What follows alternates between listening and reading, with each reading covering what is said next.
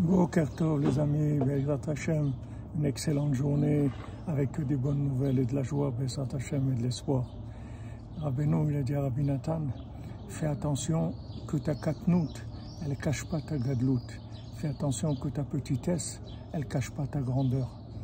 Alors il faut apprendre de ça que on a tendance des fois à traiter nos problèmes, nos insuffisances dans tous les domaines.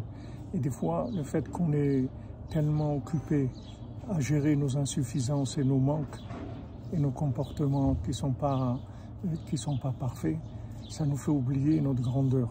Il faut faire attention que la conscience de notre grandeur, la joie de notre grandeur, l'énergie qui vient du fait qu'on sait qu'on a une âme divine et qu'on a des qualités extraordinaires, il faut que jamais ça, ça soit plus bas que la conscience des problèmes. Faut toujours que la grandeur, elle domine la petitesse. Beno. Excellente journée les amis, avec la bracha depuis côté la Maravi, à Gdosha.